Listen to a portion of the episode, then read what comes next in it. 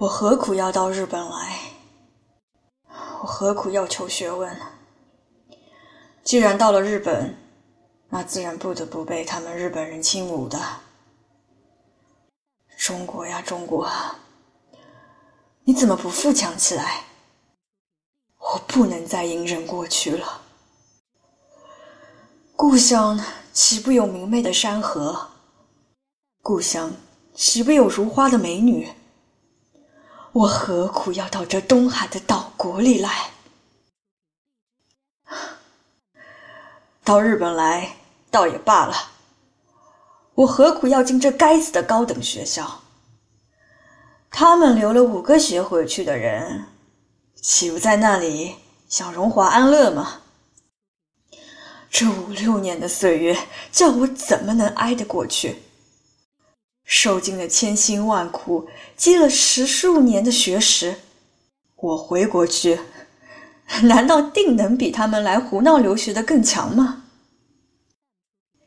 人生百岁，年少的时候只有七八年的光景，这最纯最美的七八年，我就不得不在这无情的岛国里虚度过去。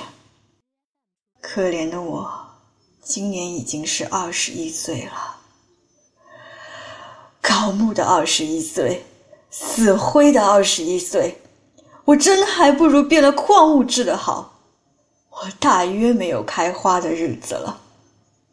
知识我也不要，名誉我也不要，我只要一个安慰我、体谅我的心，一副白热的心肠，从这一副心肠里生出来的同情，从同情而来的爱情。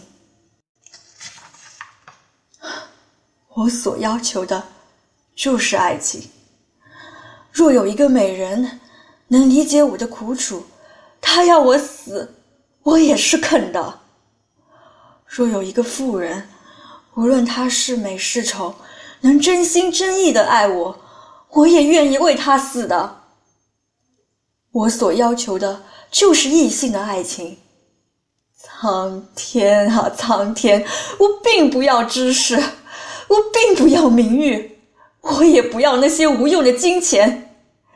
你若能赐我一个伊甸园内的伊娃使她的肉体与心灵全归我有我就心满意足了。